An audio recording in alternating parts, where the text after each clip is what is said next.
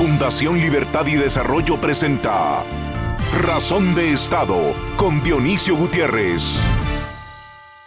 De la Constitución del 85 surgió una democracia republicana formada por ciudadanos libres e iguales en derechos y obligaciones, con el fin de construir una nación próspera y con oportunidades para todos. A pesar de que en las páginas de nuestra Constitución se garantiza un sistema institucional y normativo en el que se proclaman nuestros derechos y libertades, no logramos encontrar las formas, la visión, los valores, ni el consenso suficiente para edificar el país que queremos, ni para alcanzar el bienestar al que aspiramos. Los expertos aseguran que las causas por las que unos pueblos alcanzan desarrollo y prosperidad y otros se quedan atrapados en la miseria, la incompetencia y la corrupción se explican en su nivel de institucionalidad democrática. Dicho en palabras más directas, el éxito de las naciones depende de la integridad, la fuerza y la independencia de sus instituciones.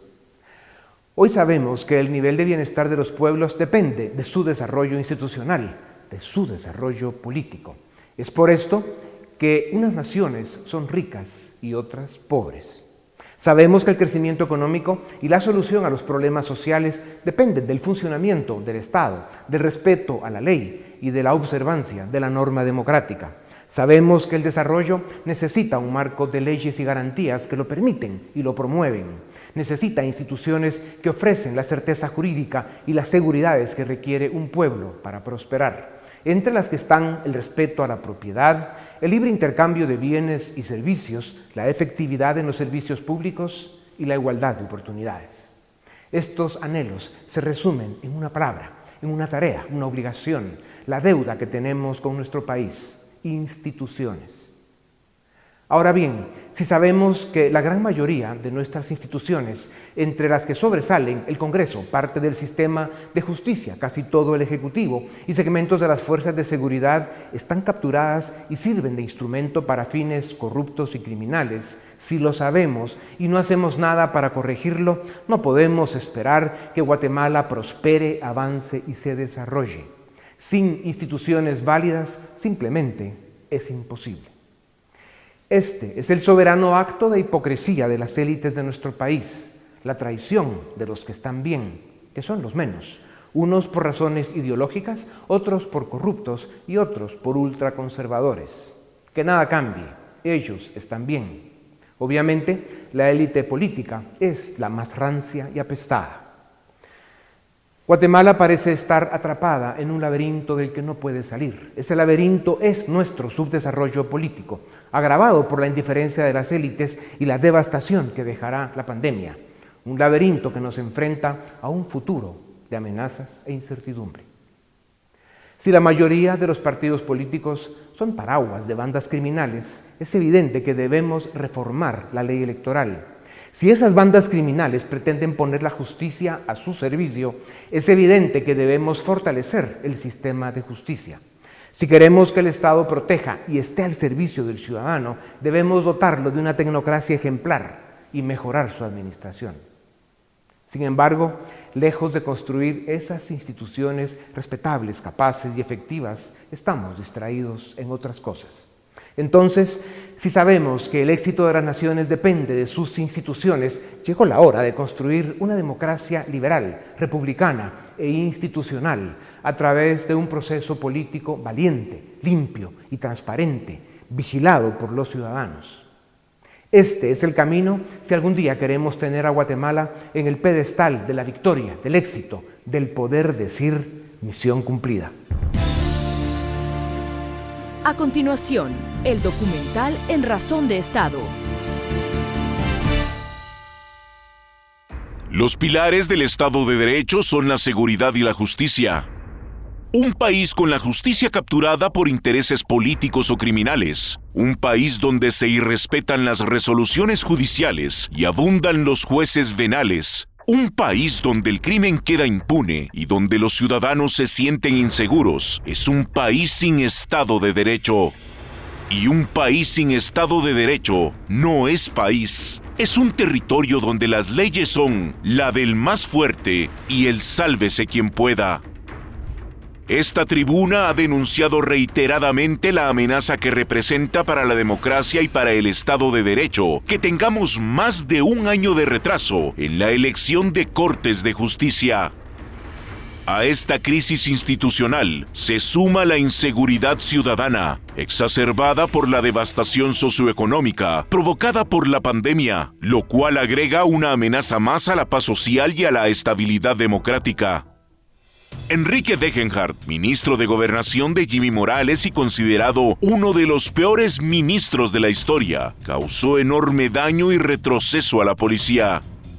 Degenhardt se dedicó a desmantelar la policía y a convertirla en una institución servil a intereses ajenos a la seguridad ciudadana Destituyó a oficiales de carrera que llevaban años trabajando para construir una institución policial profesional, respetuosa de la ley y al servicio de los ciudadanos. Y con su estilo autoritario y mediocre, bajó la moral de agentes y jefes de grupo.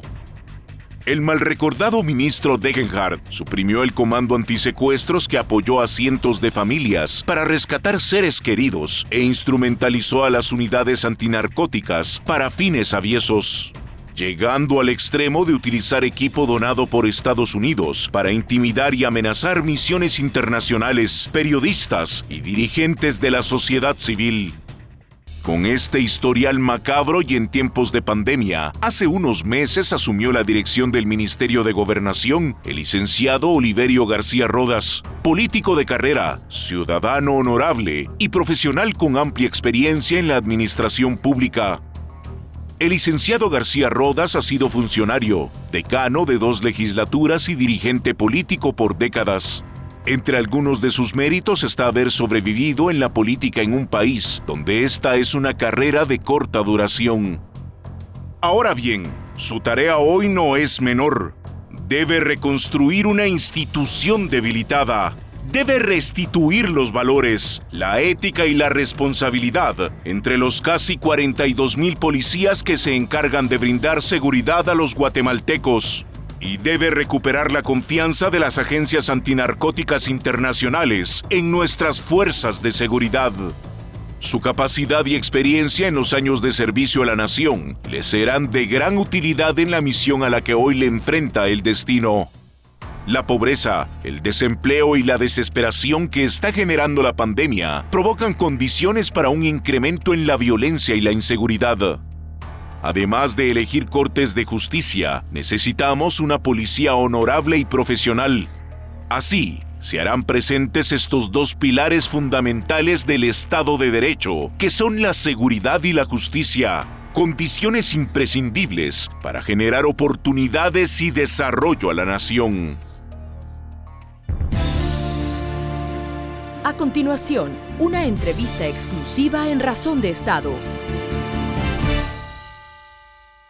Bienvenidos a Razón de Estado. Tengo el gusto de presentarles al licenciado Francisco Jiménez, doctor en filosofía, consultor en temas de seguridad y exministro de Gobernación, y al licenciado Francisco Rivas, quien tiene una maestría en criminología fue fiscal y secretario del Ministerio Público, también fue ministro de Gobernación y fue reconocido por una importante agencia de seguridad de Estados Unidos por su trabajo como funcionario público. Señores, bienvenidos a Razón de Estado.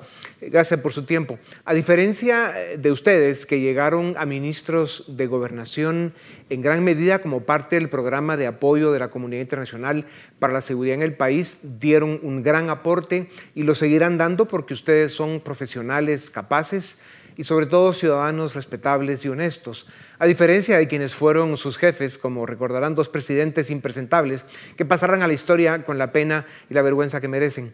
Pero en fin, gracias por darnos ustedes unos minutos y por el trabajo que han hecho. Liceo Rivas, durante los últimos años del gobierno anterior se desmanteló la Policía Nacional. En 2018 se despidieron a 25 policías de alto mando y en 2019 a docenas de miembros de la institución.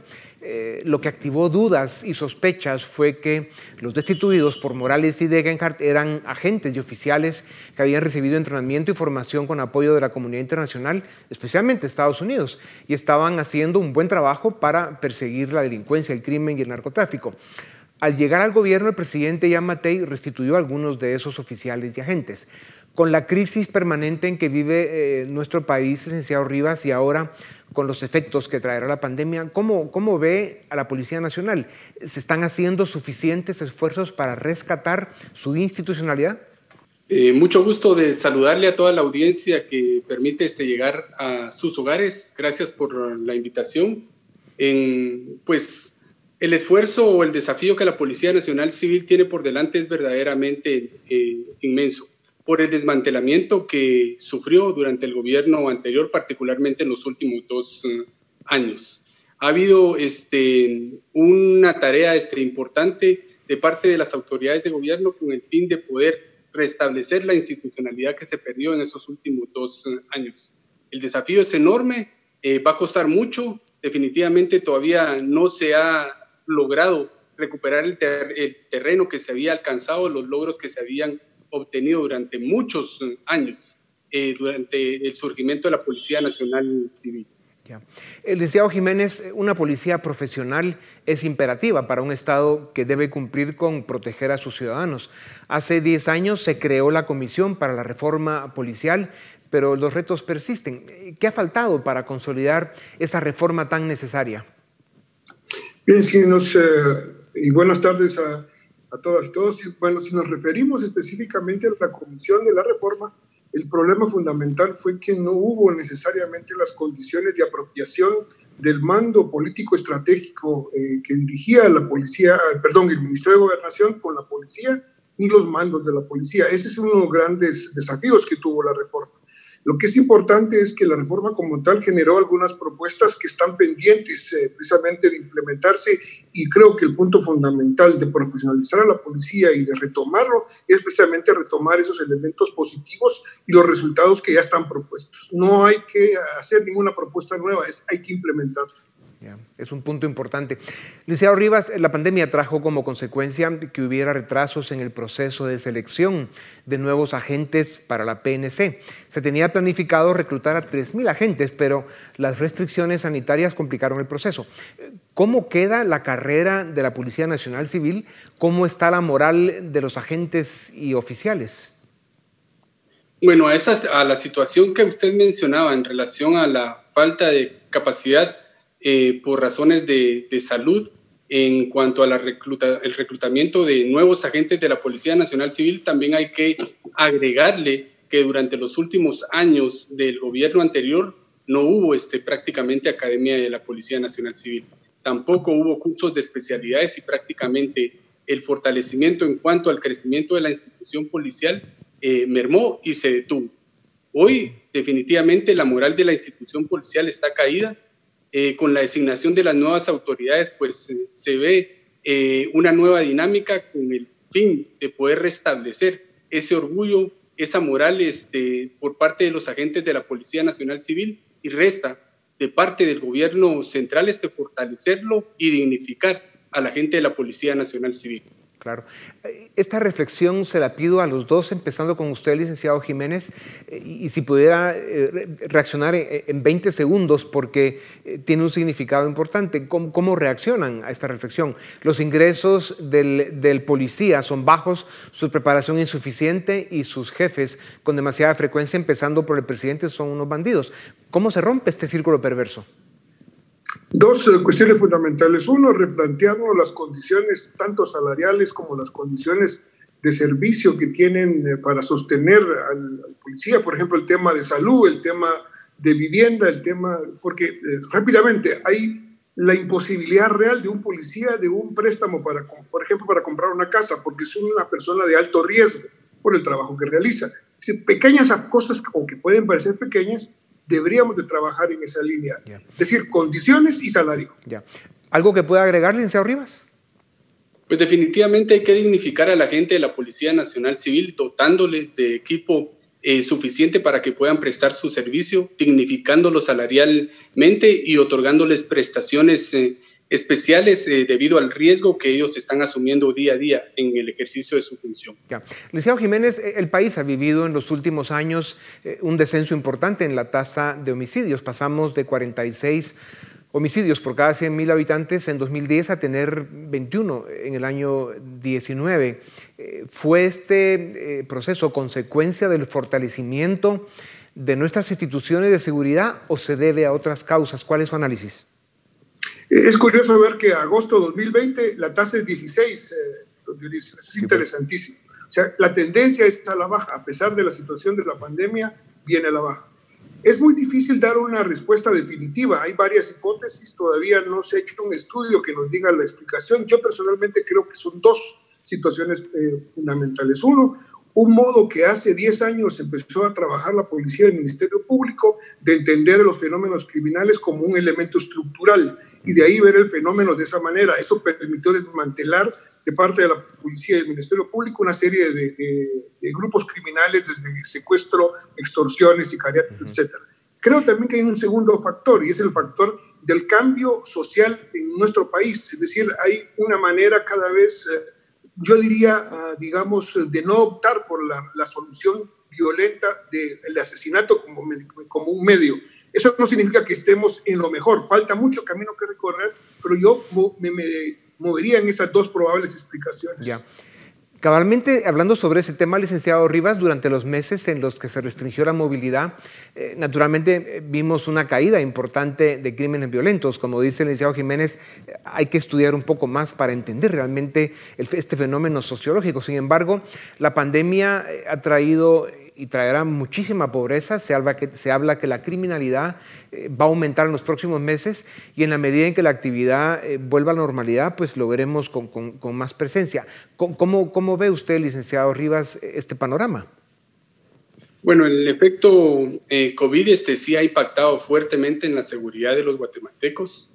Un aspecto positivo ha sido la reducción de los homicidios, pero también hay que tomar en cuenta este, los aspectos negativos el robo a, establecimientos comerciales, el robo a residencias se ha incrementado, el nivel de secuestros también eh, se ha aumentado un 27% según información oficial de, las autoridades de gobierno.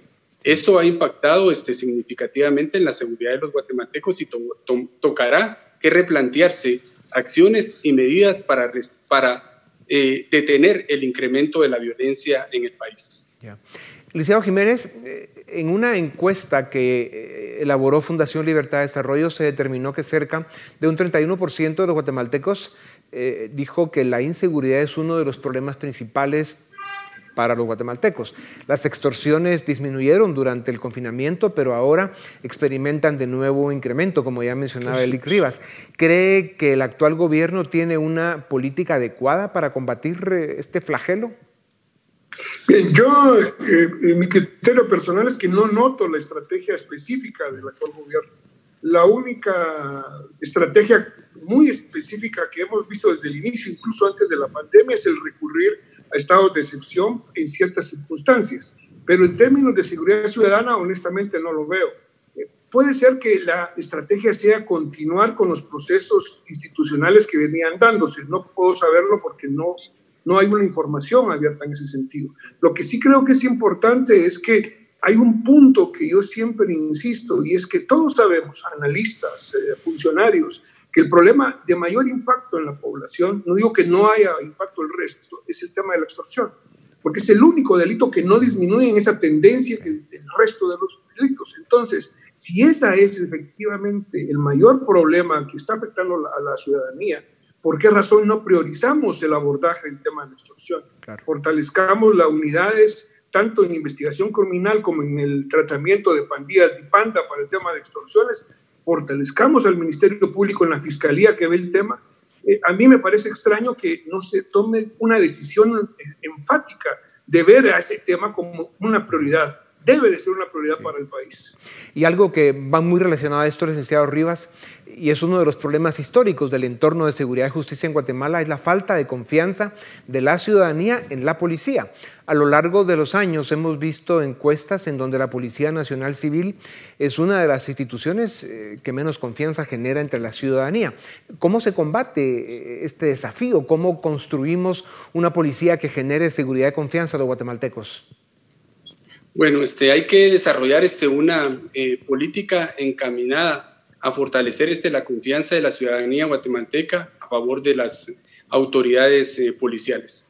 Con el trabajo y el esfuerzo eh, grande e inmenso que hacen los agentes de la Policía Nacional Civil, las autoridades del Ministerio de Gobernación, pero también esté comunicándolo efectivamente hacia la población, este, se puede disminuir ese nivel de desconfianza que hay. Por supuesto, hay que fortalecer este, diferentes eh, procesos a nivel interno de la Policía Nacional Civil para no seguir cometiendo los errores que, que han existido, empezando por la depuración, eh, fortaleciendo la reforma policial, desarrollando trabajo de investigación criminal con la finalidad de detener a, las personas que están cometiendo actos eh, delictivos. En la medida que se haga este, mucho más eh, público y mucho más efectivo el trabajo que la Policía Nacional Civil está haciendo, los niveles de confianza de la población guatemalteca podrán subir. Sí. es un proceso cívico, eh, cultural, una responsabilidad de Estado, formar eh, oficiales eh, con los valores, con los ingresos y con todas las condiciones que, hace falta para que Guatemala respete más a su policía, que sin duda alguna nos hace falta. Lick Jiménez, pasando a otro tema, y que, es un tema siempre olvidado, es el sistema penitenciario. Por una parte, porque no cumple su función de reinsertar a la sociedad a los reos, y por otra parte, porque es nido de criminalidad. Eh, muchas extorsiones, como ya hablábamos, vienen de la prisión.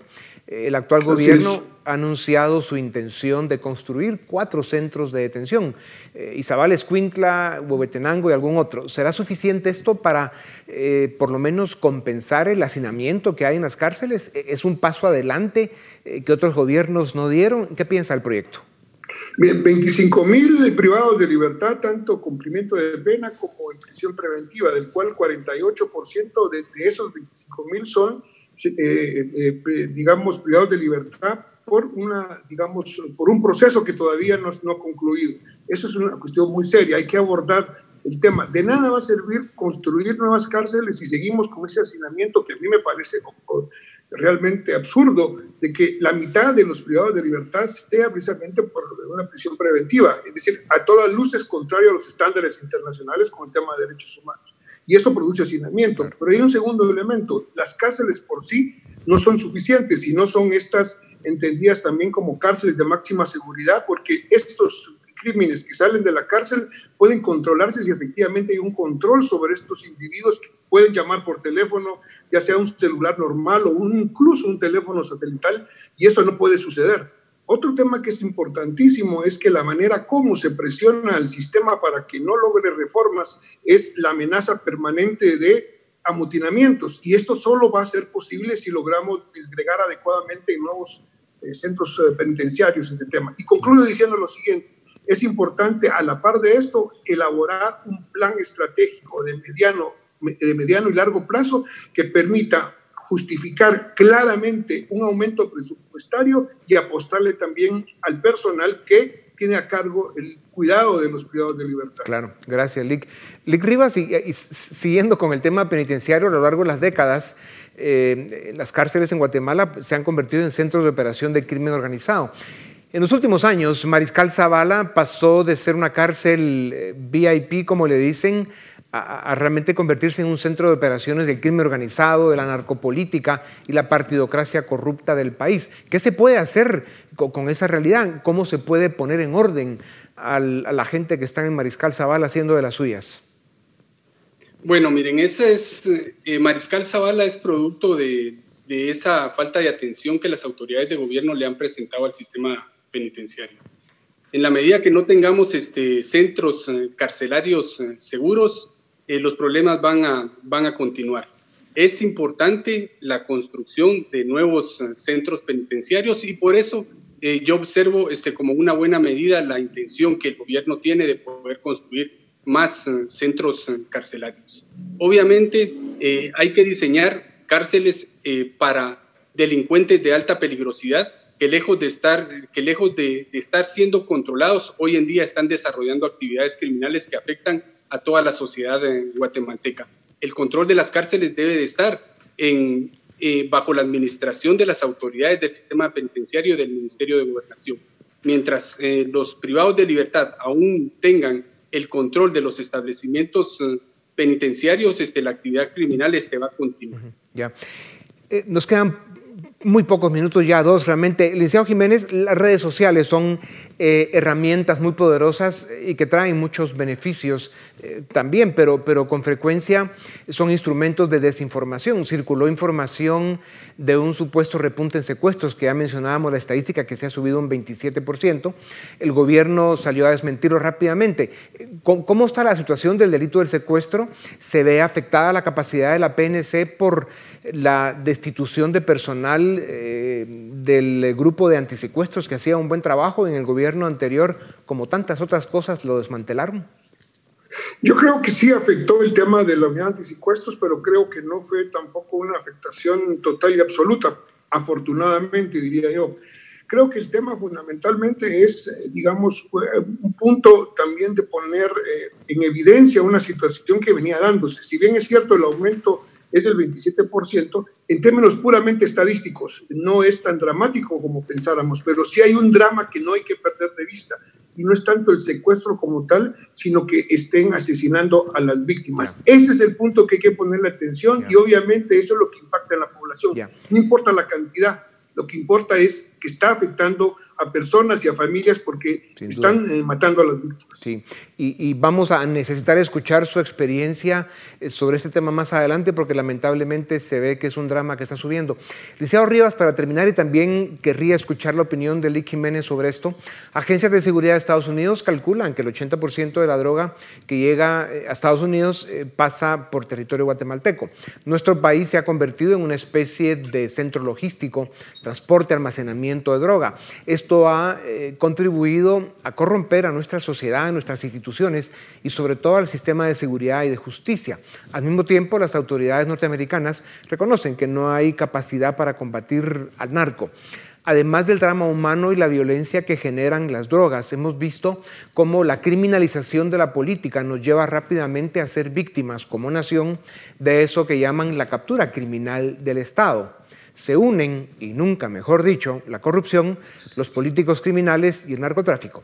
¿Cómo se enfrenta a este fenómeno complejo y brutal y cómo se vence? Muy brevemente, Lic Rivas. Pues, como sociedad tenemos eh, que tener eh, la madurez eh, y reconocer que el fenómeno de la criminalidad organizada, especialmente la del narcotráfico, se ha posicionado en las instituciones de seguridad y de justicia. Y como, como sociedad debemos de tomar este, medidas pertinentes para combatirlo, pero este, deben de involucrarse todas las autoridades del Estado, organismo judicial, Ministerio Público, Ministerio de Gobernación, Policía Nacional Civil, sociedad civil, sector privado, gobierno este, en general, para poder enfrentar esta amenaza que, que le afecta tanto a la sociedad guatemalteca. Muchas gracias, se nos acabó el tiempo. Yo quisiera, eh, para terminar, solo comentarles que eh, vamos a molestarlos nuevamente para poder profundizar sobre este tema, porque sin duda alguna su capacidad, su experiencia y sobre todo su integridad como tecnócratas y ciudadanos correctos eh, son y seguirán siendo muy necesarios para Guatemala. Así que muchas gracias por habernos dado unos minutos. A ustedes también gracias. Esto es Razón de Estado. A continuación, el debate en Razón de Estado. Damos inicio al debate en Razón de Estado. Hoy queremos hablar sobre seguridad ciudadana y tenemos a dos invitados. En primer lugar, a Daniel Núñez, quien es sociólogo, investigador de diálogos, y Filip Chicola, director del área política de Fundación Libertad y Desarrollo. A ambos, muchas gracias.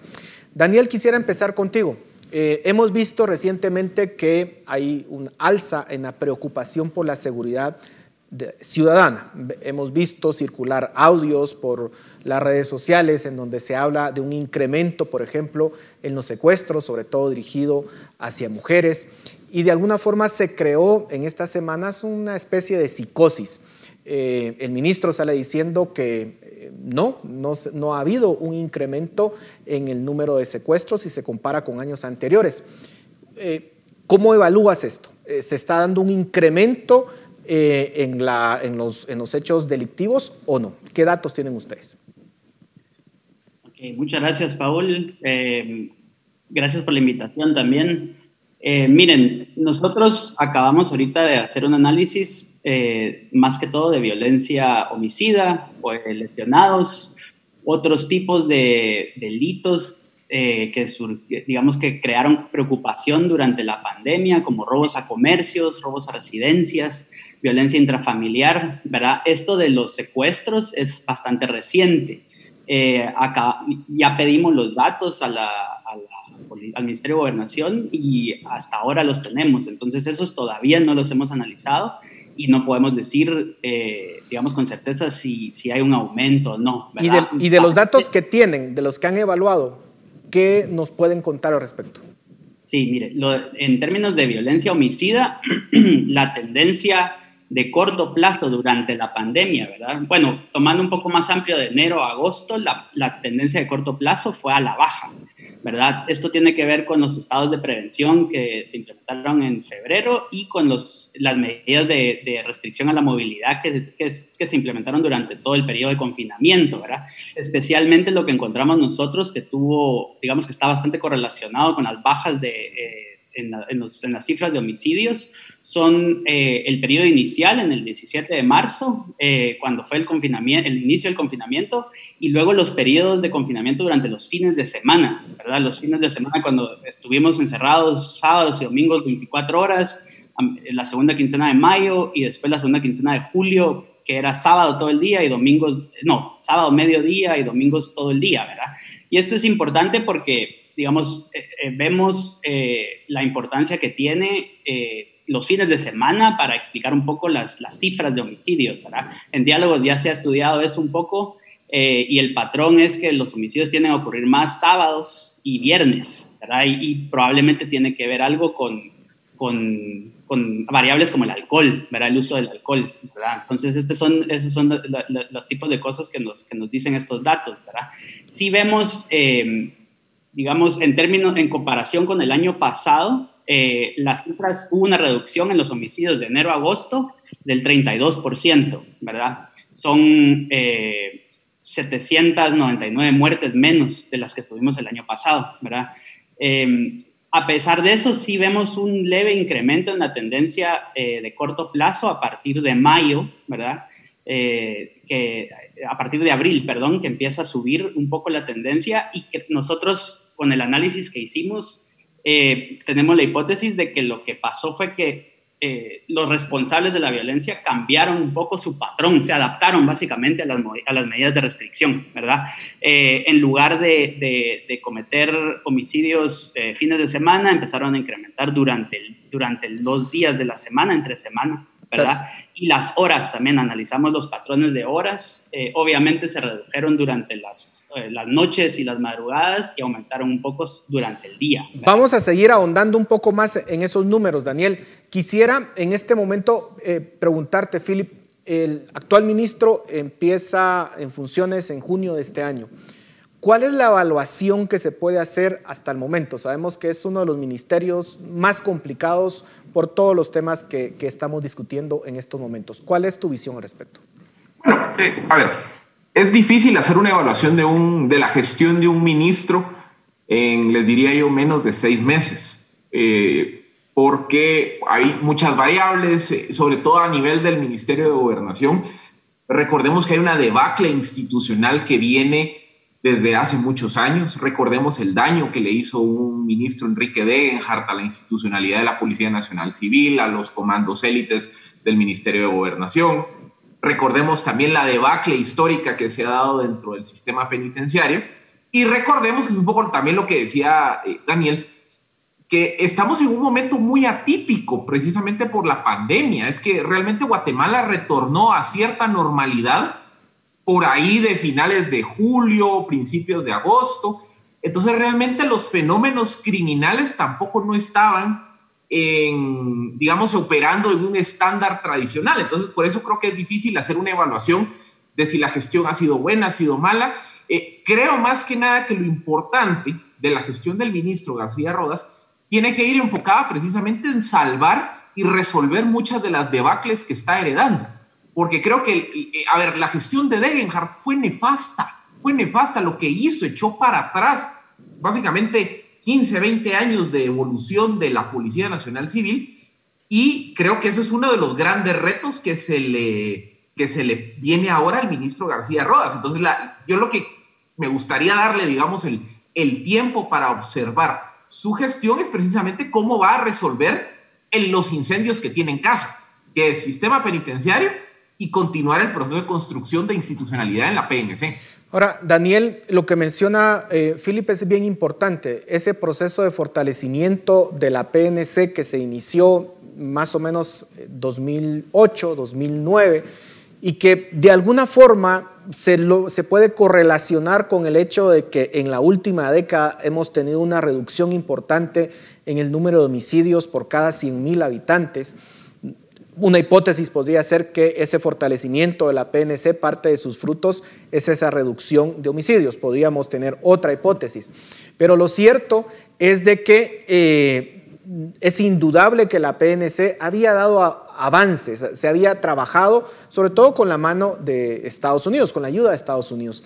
¿Cómo deja eh, ese, eh, ese proceso, digamos, de, destrucción, si se quiere ver así, institucional de la PNC, ¿cómo nos deja de cara a futuro? Porque la pandemia le puso una pausa a, la criminalidad, según lo que ustedes nos explican, pero ¿cómo podemos ver eso en el mediano plazo?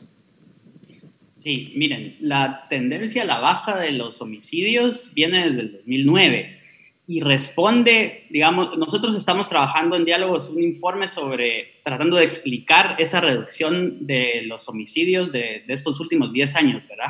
Y hay varios factores. El factor institucional es definitivamente uno, ¿verdad? Pero hay más, hay factores estructurales, demográficos, ¿verdad? Que nosotros pensamos que explican mejor esa tendencia a la baja. Nosotros no creemos que, que realmente la tendencia a la baja vaya a cambiar. Puede tener fluctuaciones eh, de corto plazo durante el año, ¿verdad?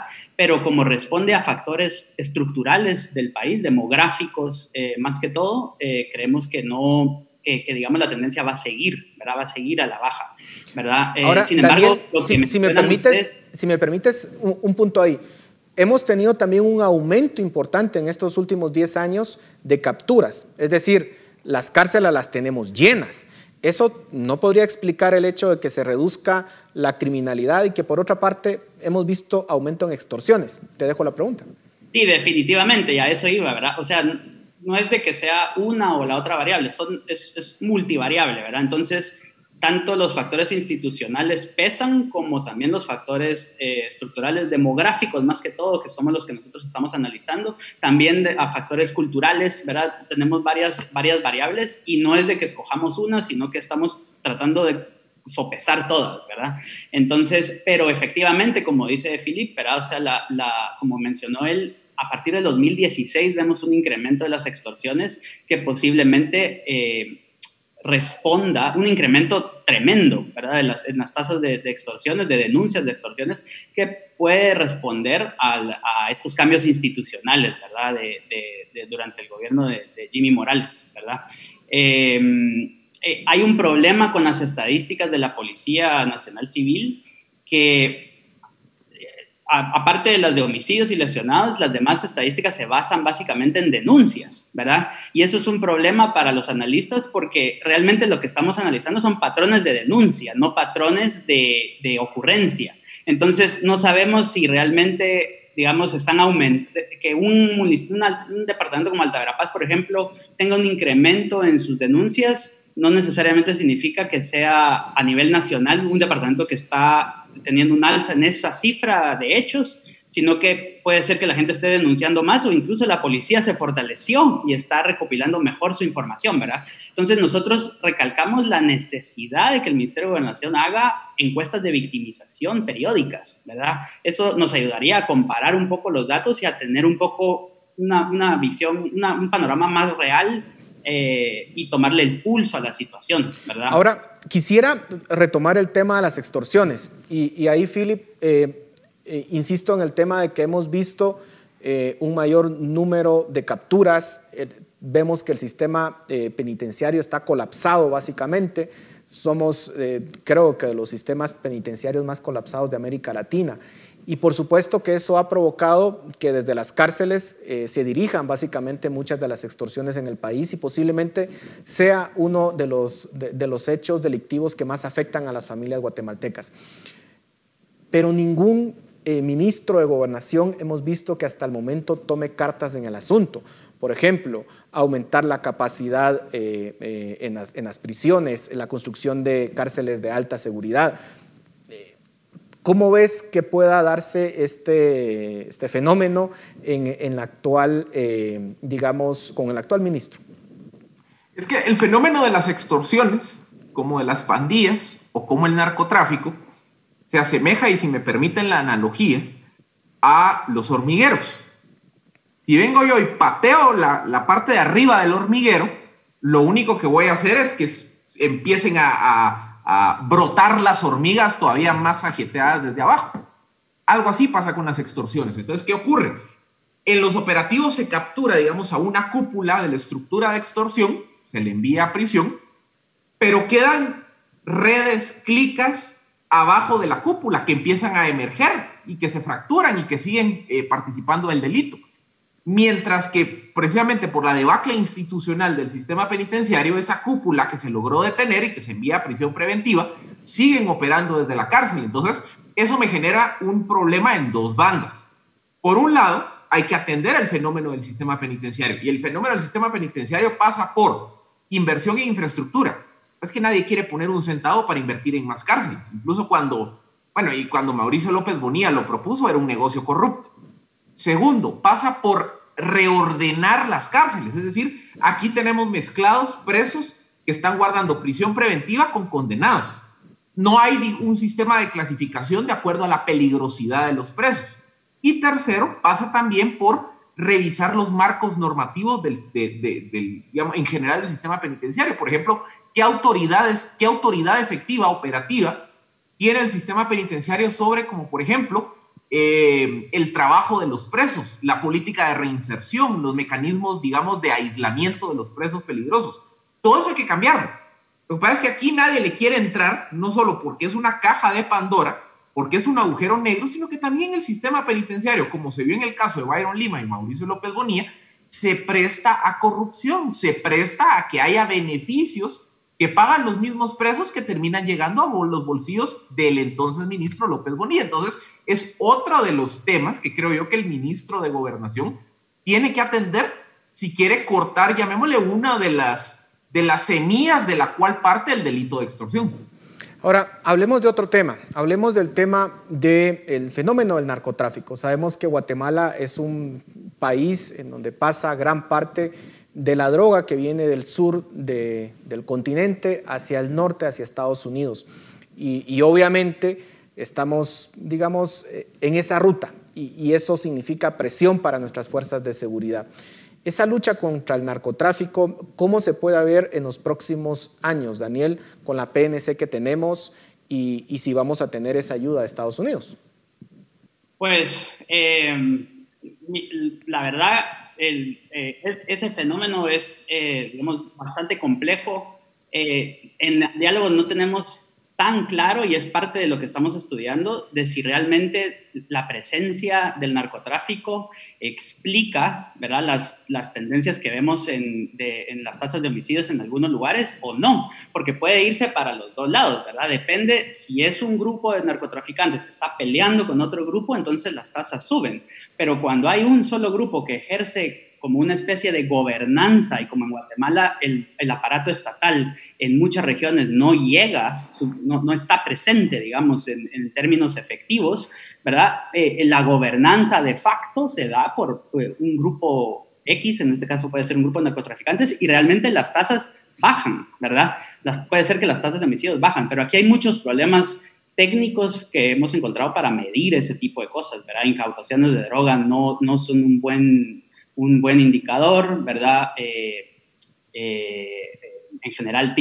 hay muchas formas, ¿verdad? Que hemos tratado de medir, pero realmente no, no, no, sabemos cuál es la magnitud de, o, cuántas muertes le podemos atribuir nosotros al problema del narcotráfico. No se puede ni siquiera atribuir, no sabemos eh, cuántas muertes, por ejemplo, le podemos atribuir a las pandillas, por ejemplo, ¿verdad? No se sabe, y es en parte por esta, eh, este problema que tiene las bases de datos de la, de la, Policía Nacional Civil en general, ¿verdad? Muy, pocos, muy poca información. Entonces, recalcamos de nuevo lo de las, las, encuestas de victimización. Solo quería hablar algo de lo que dijo Filip, que me parece muy importante, ¿verdad? Eh, el, en términos de extorsiones, ¿verdad? Uno piensa un homicidio y, un, y, una extorsión y uno piensa que un homicidio es, es peor, y obviamente es peor en muchos sentidos, ¿verdad?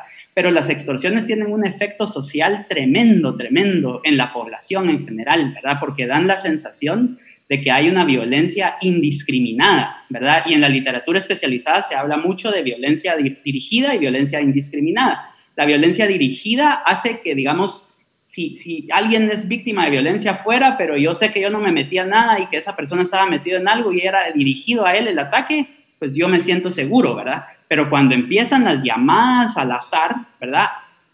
Entonces se genera un miedo generalizado y eso lleva a otros problemas. Migración, por ejemplo, linchamientos, eh, justicia por mano propia, etcétera, ¿verdad? Yo estudié, por ejemplo, Totonicapán en el año 2011, 2012, tiene las tasas de homicidios más bajas del país, sin embargo, en 200, no, 120 entrevistas que hice, más o menos, eh, todo el mundo me decía, aquí es peligrosísimo, peligrosísimo, y era porque eh, reos de la cárcel de Quetzaltenango eh, habían sido trasladados a la cárcel de Toto y los estaban, estaban extorsionando a la gente de Toto, ¿verdad? Entonces, para mí es un tema fundamental, ¿verdad? Que tiene que tocar el ministro de Gobernación. Se nos está terminando el, el tiempo, así que, Philip, tus conclusiones al respecto. Eh, ¿Qué podemos esperar de la gestión eh, del ministro García Rodas en los próximos meses y qué significa eso para el futuro de la seguridad del país? Bueno, yo pensaría y un poco viendo el historial del ministro, el ministro trabajó de forma muy cercana con la Embajada Americana cuando era diputado al Congreso de la República en aprobar marcos normativos que le interesaban a la Embajada yo creo que se va a restituir la buena relación y la coordinación que se trabajan entre las agencias de seguridad de Estados Unidos con el Ministerio de Gobernación, mucha de la relación que se rompió en tiempos de Degenhardt. Todo lo relacionado con los programas de interdicción, los programas de apoyo a control aéreo para combatir precisamente el fenómeno que platicaban del narcotráfico, todas las operaciones que hacen en el quinto viceministerio antinarcóticos, que es al final eh, más que la policía, es el quinto viceministerio el que tiene a su cargo, digamos, cargar la procesión de combatir el fenómeno del narco. Todo eso se hace con apoyo del INL, de la DEA. Y acuérdense que todas esas relaciones se enfriaron en tiempos de Degenhardt. Yo creo que ahí hay un, hay un, eh, un área en donde yo esperaría que con el historial que tiene el ministro García Rodas se trabaje de forma más coordinada con las agencias norteamericanas. Y luego lo que ya habíamos dicho, yo creo que es importante, entrarle de cabeza a la reforma del sistema penitenciario y continuar el proceso. Primero, salvar y resolver los problemas que dejó Degenhardt en la policía, pero también hacia adelante seguir apostando precisamente por el fortalecimiento institucional de la policía, la dignificación de la gente, mejorar precisamente la formación de los oficiales de policía, cosa que es una de las grandes debilidades que tenemos aquí en Guatemala, y construir sobre todo en generar confianza de la ciudadanía en su Policía Nacional. Bueno, se nos terminó el tiempo. Muchísimas gracias a ambos, a ustedes en casa. Muchas gracias por su atención. Nos vemos la próxima semana. Razón de Estado con Dionisio Gutiérrez es una producción de Fundación Libertad y Desarrollo.